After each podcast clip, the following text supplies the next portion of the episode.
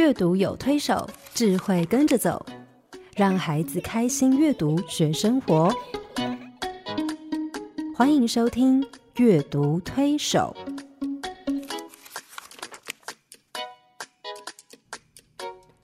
各位听众朋友，你好，我是黄乃玉。各位听众朋友，大家好，我是刘青燕，欢迎加入阅读推手的行列。王老师，我们上个礼拜谈到怎么帮助孩子去看待他的人生，嗯。也就是说，他进到这个人生的列车，去看待他这个列车行进的方向，还有沿途的风景。哈。是。啊，我们上礼拜提到一本书叫做《浮游的一天》，嗯。我想如果我们可以帮助孩子用一个比较正面的眼光来看待人生，也就是说，他在看人生的风景的时候，不管是白天晚上，不管是呃漂亮的花园、森林的景致，还是荒漠、沙漠，他都可以看到他美好的一面的时候，嗯我相信那个孩子面对人生的态度会变得很不一样。是，嗯而且比较会享受生活中的小事情，是啊，而不会一直只觉得说啊好无聊哦，好像不知道自己这样干嘛这样。所以我嗯常常觉得人生哦，长短并不重要，是重要的是什么？里面的精彩度，是你怎么把人生过得精彩？对，对对，可是而且可以嗯成为别人的祝福。是我觉得如果只是自己把日子过好，应该还达不到精彩的这这个程度啊。对，因为我常常看到有一些人他，呃，也许不是别人呃可以歌功颂德的那种，嗯，可是他呃一个小人物，他在他的社会里面，他成为别人的祝福。嗯我其实最敬佩那样的人。对，嗯，其实人活着最重要的就是把他的生命的意义跟价值展现出来，并且可以对他的啊、呃周遭的人、嗯社会环境多做一些美好的影响，是重点是美好的影响哦，是美好，不是有影响就好。有一些影响并不太美好，这个就不行了。是，对，那人生可不可以过得精彩？其实很多的操控权在我们每个人的手上。对你怎么去啊、预备你的人生？你怎么去看待你的人生？你怎么去活、去实践啊？嗯对。对，可是活生命好像呃，之所以我们叫做生命，它相对的就是有死亡。嗯，有开始有结束的。华人最怕谈这个，对所以我觉得我们虽然说希望生命过得精彩，可是我们从来比较相信儒家孔子讲的“嗯不知生焉知知死”嗯，可是认真想起来，不知死焉知生对，当我们不肯面对死亡的时候，其实日子只是一天一天过，然后再逃避死亡。其实逃避死亡是一个很恐惧的心情。嗯我有朋友就是这样，你跟他聊天讲什么都 OK，不能讲到死那个字。对，然后那种惊恐，尤其他也是有博士学位，你就是觉得那个惊恐是非理性。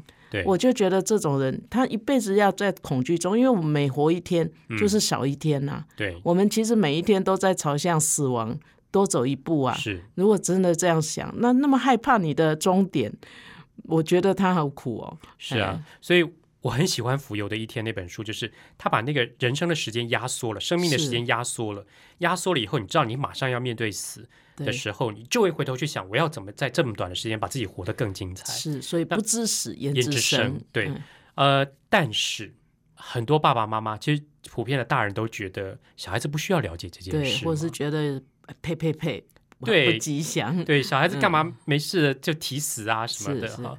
觉得死亡跟小孩是非常遥远的距离，而嗯且死亡是一个呃我们比较未知的事情。也就是是说，像英国有个大文豪叫 E.M. Forster 哈、他写了很多很多很棒的呃文学作品。那他讲过一句话，他说：“人的生命是从一个他已经遗忘的经验开始，嗯，却从一个必须参与却无法了解的经验结束。”哇，对我们人生的经验是从一个我们遗忘的那个出生的经验，你一定遗忘，你记不得嘛。可是我们的结束的那个点，我们知道我们要参与，可是你永远没有办法参透。嗯，死掉的人才知道死了是怎么回事哈。所以很多家长觉得说，哎，小朋友不需要了解这件事，他们还那么小，嗯，死亡跟他们有什么关系？可是孩子从成长再小的孩子，他也可以从周围，嗯不一定是人，可能是植物，他种的植物，或者是他养的宠物。嗯，即使不是宠物，他把打死蚊子或是打死蟑螂，那个都是他看得到的，对。所以完全不谈，我觉得这是很不智慧的。所以黄老师觉得小孩有必要了解这件事喽。了解倒是很困难，不过嗯可以跟孩子谈，不要让孩子那么害怕。因为你不谈，孩子就觉得那是一个禁忌，然后越禁忌呢，他其实越会去想，可是又没有人来帮助他，嗯，他越想就是越害怕。我觉得这样对孩子很不公平哎、你知道有一次我在读书会跟小朋友分享了一个跟死亡有关的议题的绘本，有一个小孩就跑回去，我猜啦，他就跑回去跟他妈妈问他妈妈说：“妈妈，妈妈，你什么时候会死？”嗯，然后你知道吗？他就妈妈就问他说：“你怎么会突然问这个问题？”后来发现是我带小孩读这样的书，嗯他跑来有点兴师问罪，就说：“刘老师，你为什么要带孩子读那种死的绘本啊？”嗯 其实他觉得不妥，嗯，然后孩子就觉得开始怎么样。是，但我的想法是，当他开始思考、意识到生命有结束这件事的时候，当然他一开始会有一点担心。嗯然后呢，问题是这个书其实可以启发他去思考这件事，思考他将来才有能力去面对。嗯也就是说，他可以有一些预备去面对，不然很多孩子遇到突然遇到亲人过世，嗯或者是突然遇到他的宠物过世了。嗯他根本不知道怎么办，就整个情绪崩溃。我想，我们从小到大的我们的成长教导过程，没有人教导我们怎么去面对对死亡。而且其实这个是我们从儿童的发展的过程来看，嗯这也是一个必然的发展。就是孩子可能小时候他比较没有那么多的感觉，可是他会观察。就中间有一段，他因为拟人化嘛，嗯，他也会把死神拟人化，是好像是一个一个人，一个死神，然后他来把人的生命拿走。然后我们常常在不经意的时候也会说：“哎呀，真是这个人呃做了坏事啊，终于恶有恶报，他死掉了。”对，可是孩子是不是呃也会有一种推论，就是说，哎，那死是不是就是一种惩罚？嗯哎，就是有小朋友问爸爸妈妈说：“诶，那个那个某某人为什么死了？他做了什么坏事？”因为童话故事里面坏人跟巫婆都 一定会死的。就把死当做一种惩罚对，啊、所以我想，我们不能不跟孩子谈，因为这个死他不一定是惩罚哈、那可是孩子他会想，他会担心嗯，啊。那哪个孩子不知道自己也有做一些坏事？是啊，我小时候也是，也会担心。我听人家说那个，呃，你如果把饭粒掉到地上，会被雷公打。打。哦，那个打雷的时候，我紧张的要死，因为很怕被雷公打死。对，嘿，可是呃，大人如果知道孩子有这种恐慌，他就可以告诉他说，呃，其实你就是不要随便哈、嗯，浪费食物。是，可是我觉得很多时候，我们大人并没有积极主动去跟孩子谈，对，而且甚至孩子问你的时候，嗯，你还非常的神秘哈，或者说嗯。你现在小不不懂，你以后长大就会知道。嗯。其实我我觉得这个对孩子的发展哈，都是很不不适切的。是，对。因为我我自己也常常回想我的成长过程，就是我，尤其是我第一次面对亲人过世的时候，嗯。我常常觉得，如果那个时候有人在那个之前，嗯。可以帮助我去思考或面对这样的事，嗯。我在面对那在那个当下就不会那么惊慌失措。不我不晓得黄老师，你还记不记得你 你第一次面对亲人对过世的时候，亲人啊、嗯。应该是我高中的时候，我外婆，嗯。嘿，那她那时候得了癌症嘛，那时候癌症的医疗也不太好，嗯。所以她在后面拖的那段时间，其实还还蛮辛苦的。嗯。嘿，那我记得有一次啊、我我去看她，她就跟我说：“你不要靠近我。”其实我外婆很疼我，嗯。呃，你不要靠近我，因为我很臭。嗯那我就很难过，因为我觉得，呃，怎么一个人活到老要死是这么身不由己的事情？嗯其实那件事情造成我年轻的时候有很长一段时间非常悲观，嗯对，所以我我觉得那时候我并没有在他那个过程看到有什么盼望哈。当然，我后来自己在信主的过程中间，终于呃对死亡啊重新再一种体认，觉得死亡是一种祝福、欸。哎、哎，如果我活着都不死，也是很麻烦。可是你知道，当你面对一个很亲的亲人过世的时候，是有时候在那个当下你，你不知道你要怎么办，是，你不知道你要怎么面对，甚至你不知道怎么处理自己的情绪。我我我就是因为嗯我是在高中的时候第一次面对很亲的亲人过世，就是我自己的哥哥车祸过世哈，他跟你才差两岁，差一岁。差一岁，所以我们两个个长得差不多高，哎几乎像双胞胎这是样然后我们感情非常好，可是他是车祸过世，嗯。在那个当下，呃，我记得我真的整个人就傻住了，嗯，我一滴眼泪都掉不出来。是，我大概整整有一个多礼拜，我眼泪掉不出来，一直到后来，我记得有一天是我母亲叫我去收拾她的房间，哇因为，她房间很乱嘛，是，那叫我去收拾她的房间，把一些东西打包好。那时候已经告别式都过了，所以已经过了两三个礼拜了，然后都已经告别礼拜都过了，然后我去收拾她的房间，我一边在收她的东西的时候，一箱一箱打包，我才那个时候当下意识到说，这个人永远离开我了。嗯嗯嗯然后后来我抱着那些东西在房间里面放声大哭。嗯嗯，我因为有这个经验，所以我后来其实很看重小朋友是不是可以有能力去面对一个生命的结束。嗯嗯好，那如果说他有能力去面对的话，我相信有人先给他一点啊、预备，或者让他有一点概念。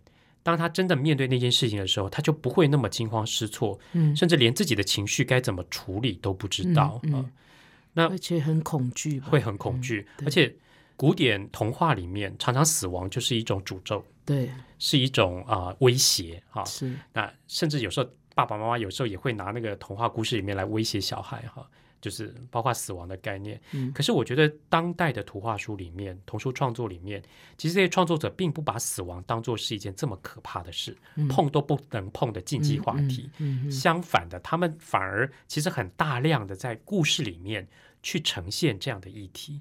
因为他们并不觉得死亡跟孩子是非常遥远的，嗯嗯，因为每个孩子成长过程里面都要面临这件事。是是，然后怎么帮助孩子？他们就要帮助孩子用一个比较正确的角度跟思考的方向去面对死亡的议题。当然会呈现很多孩子内在的感受、情绪。然后呢，我觉得他们最大的目的是让孩子透过去面对死亡，然后回头去思考生命的意义、价值到底在哪里。嗯嗯嗯，对，我们其实有做过呃给幼儿的研究，嗯。然后就是用一些图片问他，譬如说有石头、嗯。有房子、有车子、有动物、植物，嗯。然后问他说这是死的还活的，嗯。那你会发现其实。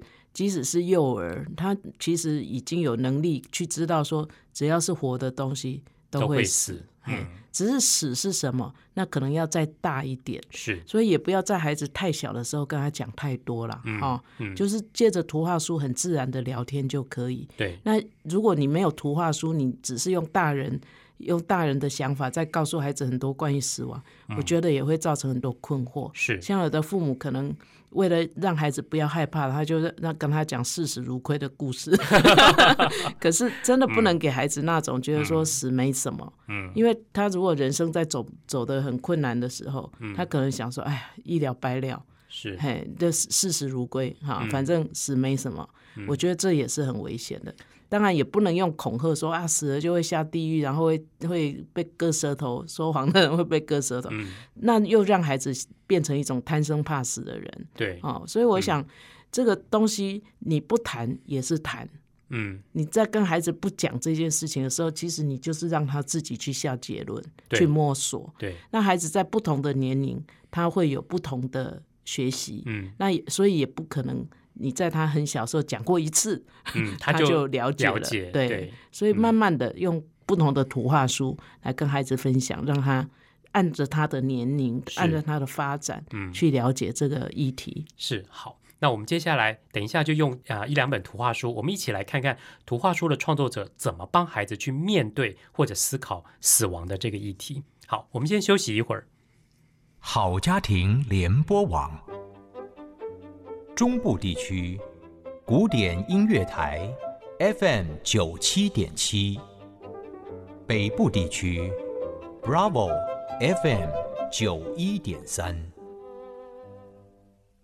各位朋友，今天谈的好像是一个很严肃的问题哈，嗯不过你放心，因为借着图画书呢，我们可以把严肃的问题做一个很适当的处理，让你很不用在很尴尬的情况 去跟孩子聊这些问题，可是又非聊不可，而且它非常重要。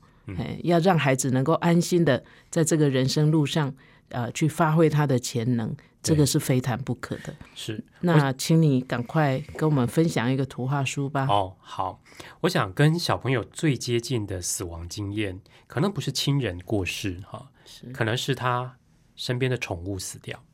好，对，够亲，但而不是只是看到路边的一个什么死亡动物，对，而是对孩子来讲，那个宠物也跟家人一样，是，所以宠物一定寿命比我们短。对，嘿，因为我去年也失去我的宠物，所以我非常了解，到现在还有一种空虚，有时候那个空虚的感觉还是会出来。我必须说，我前年失去了我陪我十三年的一只狗，嗯我到现在皮夹里面我还放着它的照片。嗯，我皮夹也放着我猫的照片，是，所以其实我想，我们大人都这样，那小孩跟宠物的关系其实更亲更，是更亲。对，所以，即便是一条鱼死掉，一只独角仙死掉，或者是一只小老鼠死掉，对他来说宛如亲人过世。嗯可是对大人来说呢，我们常父母就是赶快急着把尸体处理掉，有细菌，嗯。对，怕细菌、怕脏，赶快尸体处理掉，却没有用这个机会好好带孩子去面对啊、一个生命的结束，嗯。我们怎么去看待它？嗯，对。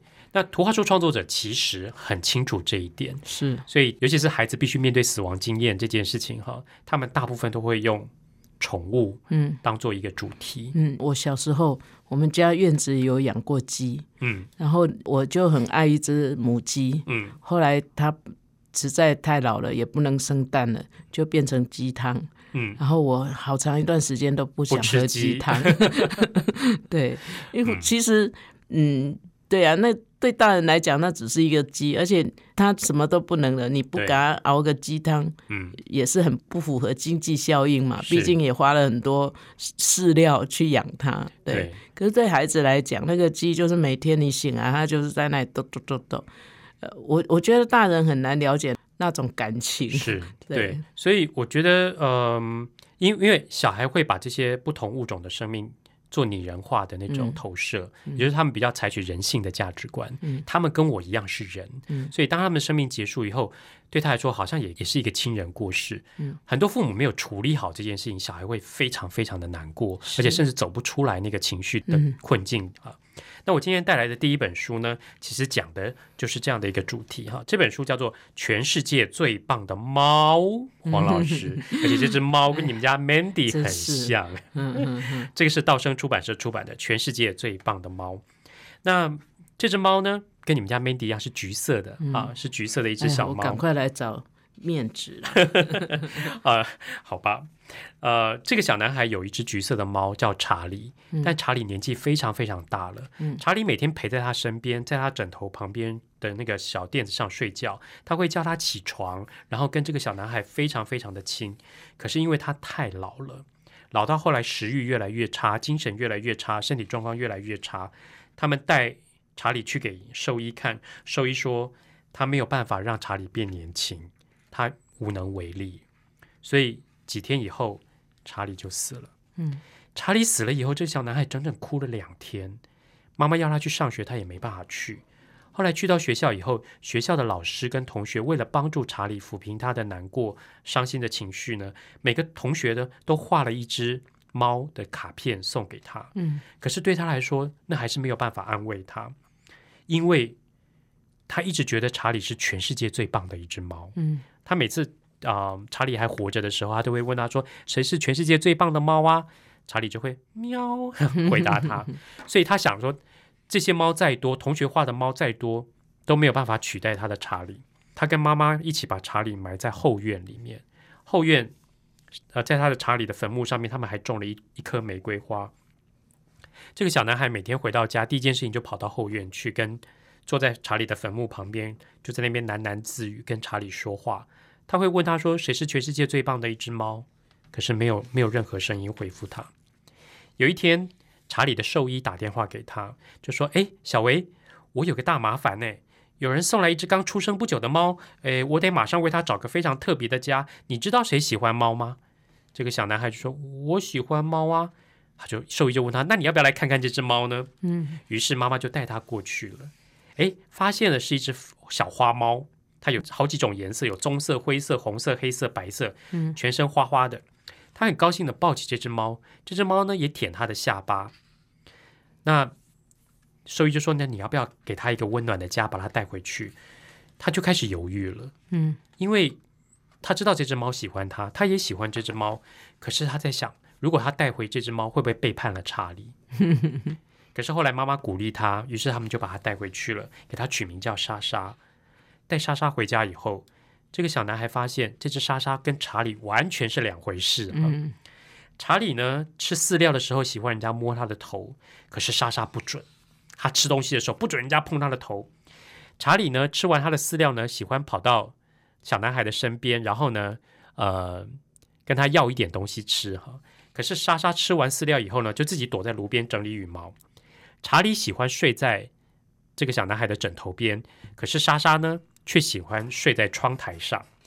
然后呢，他发现这些莎莎有一些习惯也很特别，譬如说，他会用手拨水来喝，他喜欢玩他的鞋带，他喜欢躺着让人家摸肚子哈，这个都是跟查理不一样的，甚至玩毛线球的方式也不一样。后来他慢慢慢慢发现，莎莎跟查理是不同的个体，是。他开始欣赏到莎莎的好的美的地方，然后他开始接纳莎莎，而且越来越喜欢她。他说：“嗯，莎莎跟查理是不同的猫，可是他们有一点是相同的，你知道哪一点吗？每天晚上呢，要睡觉前啊，莎莎就喜欢睡在窗台边，那查理就会去去摸摸它，然后呢，他们就看着月亮，看着院子里面月光照在那个查理的坟墓上的那颗玫瑰花，嗯，他就会忍不住问说：谁谁是世界上最棒的猫呢？这个时候，他就会听到一声喵。最后一页的画面好漂亮哦，是啊，那他们都是背影，然后在窗前，嗯。然后呃右上角有一个月亮，明亮的月光，还有星星这样，是。嗯，然后那个呃男孩的手抱着在那只猫，对对。对，我觉得呃这个画面非常漂亮，勾起你的一些回忆了。是啊是啊，你有没有问过 你们家 Mandy，你是不是全世界最谁是全世界最棒的猫？哦，没有，我都直接跟他讲，呃说呃你是最棒的猫这样。呃其实到他后来生病，呃，我也问了一些有有养猫的朋友，嗯，其实之前哈，坦白说，我对那个失去宠物的人那种悲伤，是。我很难理解。我觉得他不过是一个小题大做狗。哈。嗯。对，然后、呃，对我我觉得我不会，嗯。我觉得我会保持冷静。嗯。可是真的，呃，到后来知道我我们家猫可能呃有病，可能、嗯。因为猫再怎么样，它有它的寿命嘛，哈。对。那我哎，我我就自己就跟他讲，有一天呃我在家，然后他在我们床上，我就跑过去跟他讲说，不管怎么样，你呃你是我认识过最好的猫，嗯好我要你知道这样。嗯嗯，虽然我嗯平常常常会念你骂你，嗯嗯是 对，不过我觉得有说那一句话，让我自己觉得很舒服啊。对那呃，我想我们在讲，不管是动物或者是亲人，嗯哎，其实那种 loss 还是不太一样了。是哦对。对，我觉得这本书的作者其实透过故事里面的角色，帮孩子去做一个很好的，或者是帮大人也去做一个很好的嗯示范，就是嗯啊、呃这个小男孩怎么去面对一个生命结束。嗯那全班的同学画猫给他，好温馨欸。对，也是一种嗯对他的安慰。然后妈妈带着他去好好的把查理埋葬起来，嗯送别他，然后在上面种一棵玫瑰花。当然，你可以发现小男孩对这只猫的思念其实非常的深，对，他非常想念这只猫。嗯可是呃，一般的图画书，我为什么觉得这本书很特别？就是一般的图画书常常就是讲到呃爸爸妈妈怎么带孩子去送别一个生命，嗯把那个呃宠物埋起来，好就到这里结束了。可是我觉得这个作者是他让孩子重新再去面对一个接纳一个新的生命，嗯两只猫完全不同的个性，完全不同的长相，嗯，不同对事情有不同的反应。可是你怎么看待它？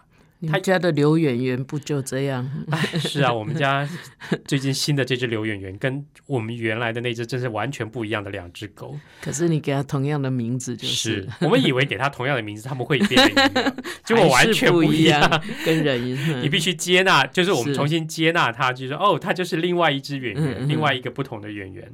对，那我觉得这本书的作者帮助孩子走出那个悲伤的困境，然后重新去接纳一个新的生命啊。嗯这对孩子来说，其实是在面对宠物死亡的时候非常重要的一件事，是不然他会一直沉浸在那个悲伤、失去生命的一个悲伤的情绪里哈。嗯我我有一次，嗯、我为什么对这本书有那么深的情感，是因为有一次我在教会，我教主日学的时候，有一天，那好几年以前了哈，嗯有一天教主日学的时候，我发现，哎，平常有一个很活泼的男生，嗯那天特别特别的安静，从头到尾都不讲话，而且那个脸真的就很臭，嗯然后心情很不好。后来到结束的时候，我实在忍不住就问他说：“你为什么今天都不讲话？你心情很不好？”你知道，他就突然哭了。嗯一个男生哦，四年级的男生，他就说：“我妈妈好讨厌。”我说：“怎么了怎么了？”嗯他说：“他都不让我跟球球说再见。我说：“嗯球球是什么？球球是他养的枫叶树。枫叶树嗯，他放学回家的时候，嗯发现笼子空掉了，哦就问他妈妈说：‘妈妈，我的球球呢？’嗯然后说：‘哦，早上起来看到球球不动了，发现它死了。’就他妈妈就把它赶快打包起来，丢到垃圾箱里面去，然后呢，扔出去了。扔到垃圾车里面去了。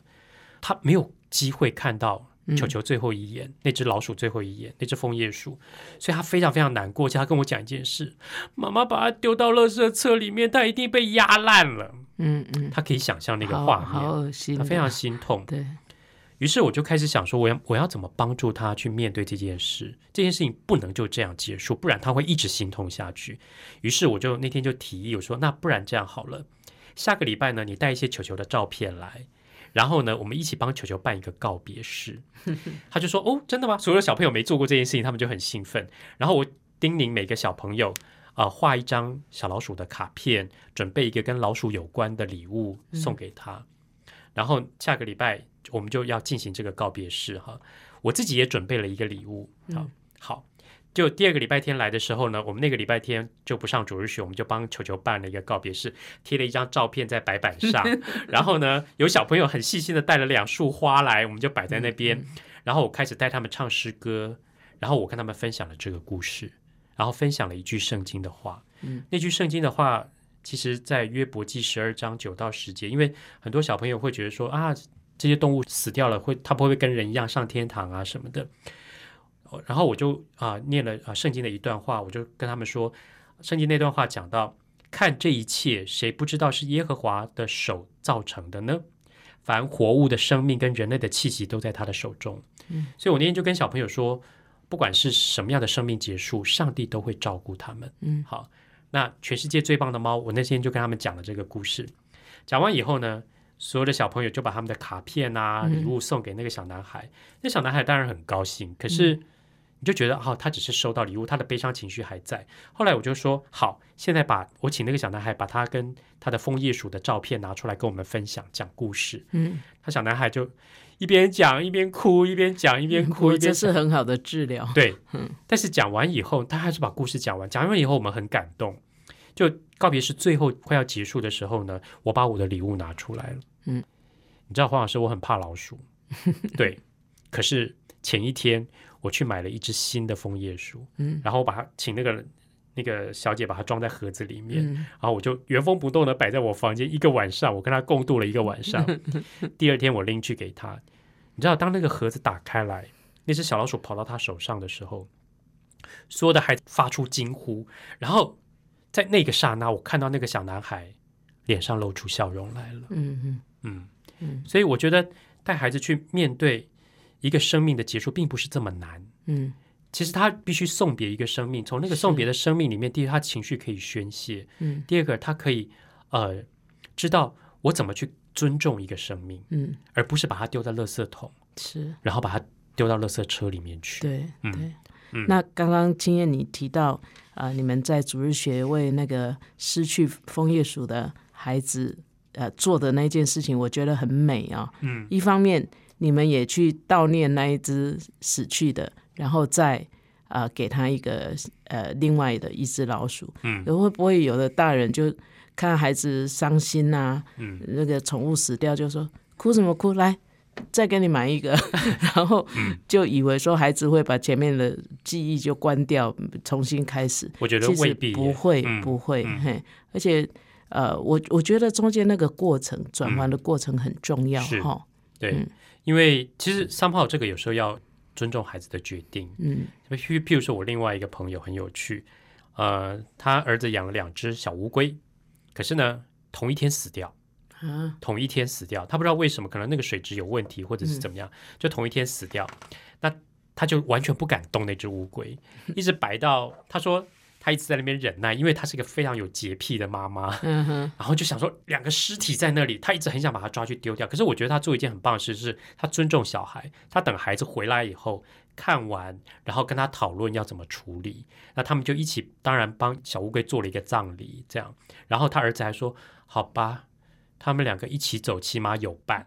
好”那他知道儿子在这件怎么看待这个事，可他爸爸就很心急说：“啊，他爸爸就说，就比较是无所谓的心态说啊，死了。”哦，这样，那我再去买两只吧。嗯，可是他儿子怎么回应，你知道吗？他说：“我不要。嗯，对，当他说不要，当孩子说不要的时候，有时候我们也得尊重他。是，然后那天晚上，他们就一起在整理他们跟小乌龟一起拍过的照片，嗯然后把它做成一个小小的纪念册。嗯也许对那个孩子来说，这样就够了，嗯，嗯就他就已经得到安慰了。是，嗯，而且说不定他闻到那么臭，发现哎呀，生物死了，原来是 这么这么不好的味道，不要再养了。呃，因为对啊，对孩子来说，因为死亡对每个人来说都是比较负面的事嘛，比较一个负面的经验。嗯但我想，他怎么从这个负面的经验里面去得到一些养分，跟转化成成长的力量？有时候死亡是我们成长的一个契机。嗯对，面对死亡这件事情哈，因为你看到一个生命结束，其实有时候你会回头去想你自己的人生，嗯，而这个我觉得是常常是图画书创作者哦、呃帮助孩子去思考的一件事哈。嗯。嗯我觉得大部分图画书创作者都不轻看孩子，是，他们不会把孩子看到说哦，看成说你什么都不懂，所以我这些嗯。事情我不要告诉你，因为这个嗯很难，这个距离你很遥远。其实并不是哈。我自己很喜欢一个作者叫 If Bunting，嗯。老师知道哈，是，嗯，你的偶像，是 Bunting 其实就是一个完全不轻看孩子的一个创作者，因为他看待孩子的方式是，他常常在作品里面强调一点，就是说，其实每一个孩子都必须经历人生的困境跟挫折，嗯而他们必须从里面做正确的决定，嗯因为这个就是人生。是，所以他让孩子去看到人生真实的样貌。所以在他的故事里面呢、常常放了好多跟死亡有关的背景，嗯在他的故事里面，是他完全不会跟孩子隐藏这件事，他反而让孩子用一个对的、正确的眼光去面对他，他不会过度美化，不会可是也不会把他呃这个丑化。是我觉得呃实在是很不容易，因为我也看过有一些书试着要处理这个，可是没有处理好哈。嗯我真的觉得呃也不如不看。是啊，所以嗯我我很喜欢他的一些故事，即便他有死亡的背景在里面哈。嗯我们上次提到一本爱丽丝的树，嗯啊，那其实他就是让孩子好像眼睁睁看着一个生命是这样，一棵树的生命是这样结束的哈。那那个是树。那我今天带来的另外一本书叫做《小鲁的池塘》，这也是一个真实的故事，是发生在一个幼儿园，有一个小男孩生病过世了，然后他他把它写成啊、呃写成这本书哈。嗯，那这次小孩要面对的是一个人，他的好朋友、对同学过世。我觉得这本书里面，他当然呈现孩子真实的情绪，然后他也帮助我们这些大人可以去思考，当你的小孩在面对一个人，他很亲近的一个人，可能是家人，可能是亲人，可能是朋友，他过世的时候，我们要怎么帮助他走过那段悲伤、伤痛的过程，然后怎么用呃他们可以接受的对的方式去怀念那个人。嗯嗯，这本书叫《小鲁的池塘》。那小鲁呢，跟故事里面的这个主角小女孩呢，从小就是非常好的朋友哈。他们住在同一条街上，他们会玩一起玩扮家家酒的游戏，一起去池塘边散步，甚至一起画画哈。嗯，那两小无猜。对，两小无猜。那他们甚至有一次呢，帮啊、一起做了一个蜂鸟的喂食器。你知道，黄老师就在美国住过哈，美国很多那种蜂鸟，对那做一个喂食器，就一个瓶子下面接一个吸管，嗯嗯然后做一朵花。那那个蜂鸟就会来吸。吸那个糖水，在嗯就那个瓶子里面的糖水。他们做了一个蜂鸟的喂食器，然后你就可以在旁边观察，观察那只蜂鸟察蜂鸟。对，然后他们就把那个蜂鸟的喂食器挂在院子里面，哎，发现真的那个鸟啊、会来吃那个糖水。可是有一天，小鲁的妈妈打电话给他们，就说小鲁已经病得很严重啊、病得非常非常严重。嗯，这小女孩就问她妈妈说：“那小鲁到底是怎么了？他到底生什么病？”妈妈跟她说，小鲁出生以后就发现他的心脏有问题，嗯现在情况越来越严重。先天心脏病是嗯，那因为他住进加护病房，所有的人都不能去看他。虽然他很着急想去看小鲁，但是不行，所以幼儿园的老师就带他们一起做了一个很大很长很长的挂呃布条，然后上面写说祝小鲁早日康复，然后就送到呃要送到小鲁的病房去给他，希望能够鼓励他。可是啊、没有多久，小鲁就真的过世了。嗯他这边这边有几页，我可以念给你们听，因为他是那个孩子非常内在的话哈。这个小女孩说：“我真的再也没有办法和小鲁说话，因为他在医院里过世了。当爸爸妈妈告诉我这件事的时候，我们紧紧的抱在一起，一直哭个不停。我想我的泪水永远也停不住了。那天晚上，爸爸妈妈让我睡在他们中间，他们握着我的手，直到我睡着为止。”第二天早上，难过的心情还是没有消失。我问爸爸：“那会不会是一场噩梦？”他说：“亲爱的，我也希望它是一场噩梦，可惜不是。”我觉得这一段其实就是凸显了家长怎么带孩子去面对嗯，他这个好朋友过世的事，并没有叫他逃避，是说哦他变成什么什么什么了，而是这是不是一场噩梦？不是，它就是事实，我们必须接受这个事实。嗯那接下来在学校里面，老师就开始带他们做一些怀念小鲁的方式，比如说写诗啊、画画呀。他们还是觉得不够，他们想在学校里面做一个可以纪念小鲁的东西。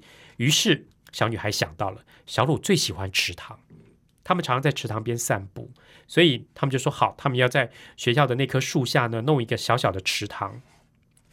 在那个池塘的水泥的还没有干以前，那个水泥的围墙还没有干以前，他们就把每个人的名字写在上面。然后自从池塘弄好以后呢，这个小女孩就跟老师说：“哎，老师，我跟小鲁做过一个蜂鸟的喂食器，我可不可以把它挂在树上？”嗯老师说可以，于是他就挂起来了。挂起来的第一天，他就发现有一只蜂鸟飞到那边去吸花蜜，而且吸一吸花蜜以后呢，甚至会飞到窗户旁边看看、偷看这个小女孩。小女孩也会看它。然后呢，她发现这只蜂鸟每天来，每天来，每天来。她想说：“哎，他好像跟小鲁有一些、有一些、有一些连接在一起，情感的连接在一起哈。所以呢，可是没有多久，学校就要放暑假了，他心里就有点担心，因为他必须把这个蜂鸟喂食器带回家。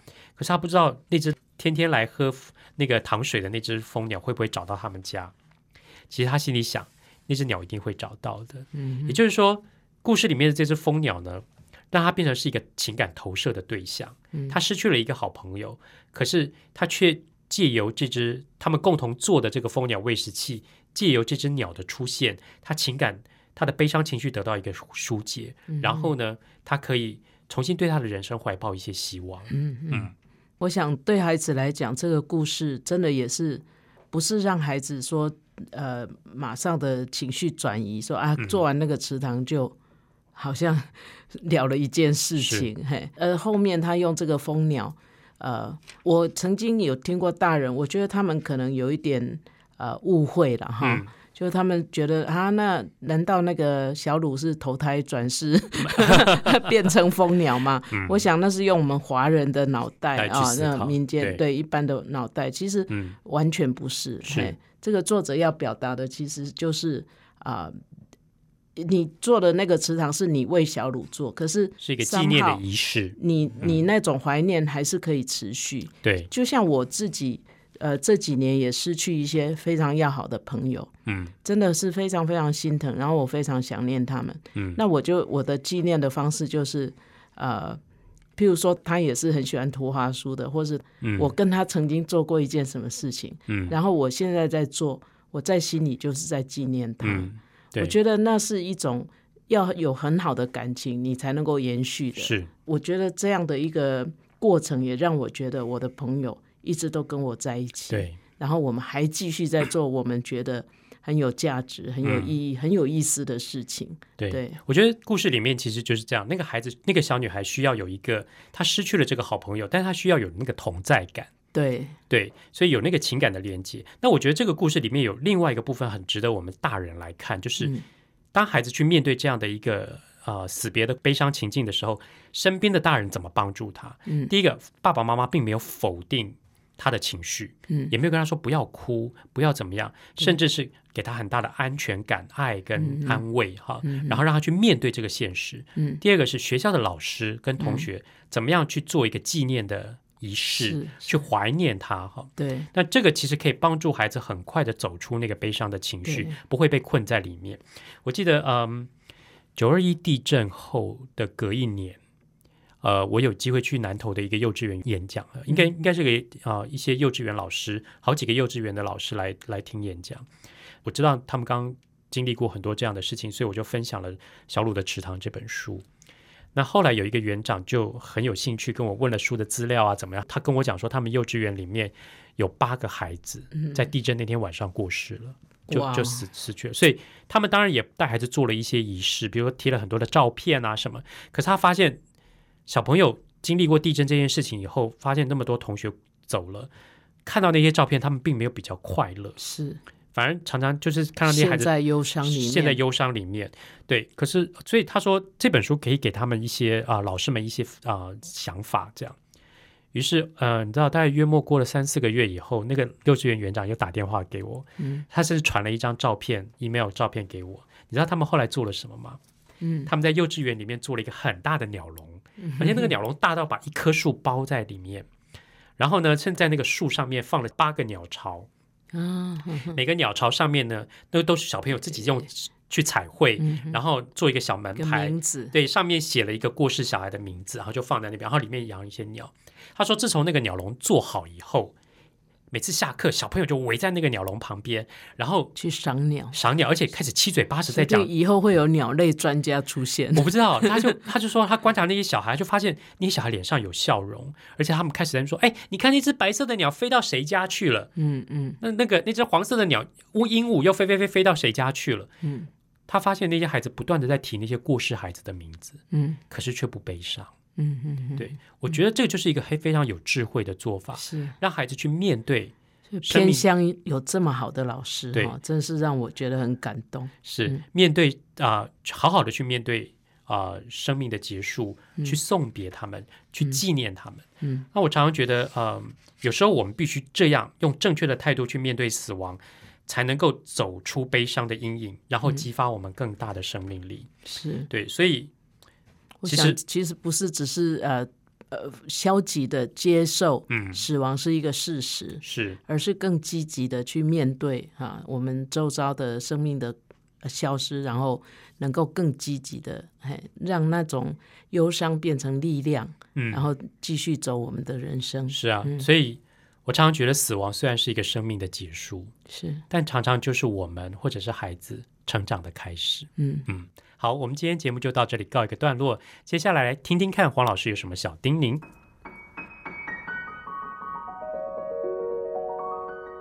乃玉老师的阅读小叮咛。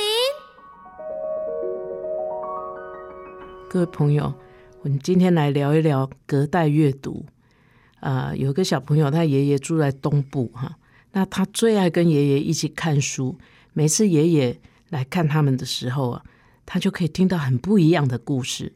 有时候讲到一半，那爷爷也会假装忘记了。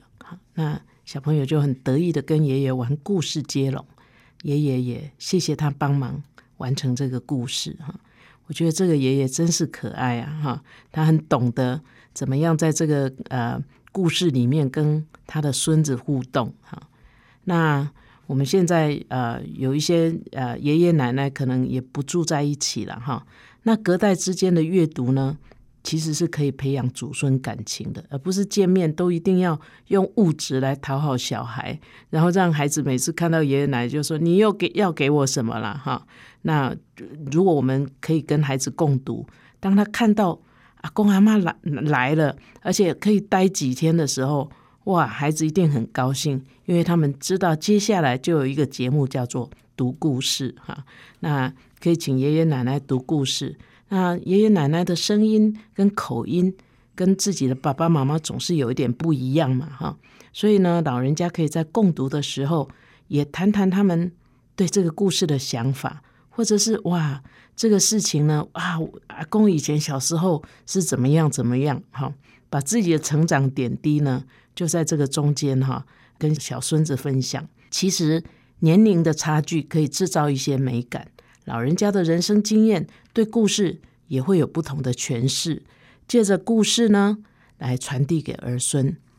同时可以让孩子欣赏不同的书或者是故事，但是，哎，我提醒你哈，尽量少说鬼故事。鬼故事虽然很刺激，可是，在孩子心里会产生的副作用却难以预料。此外呢，也可以鼓励孩子说故事，或者是读书给阿公阿妈听啊。孩子这些稚嫩的声音、神情。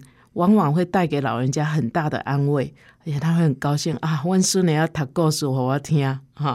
然后借着祖孙共读，可以让爷爷奶奶进入小朋友的心灵世界，这真的是增进祖孙感情的最好的方法。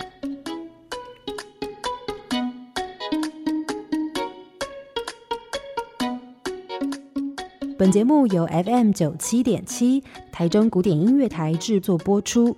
邀您一同享受阅读，丰富孩子的生命。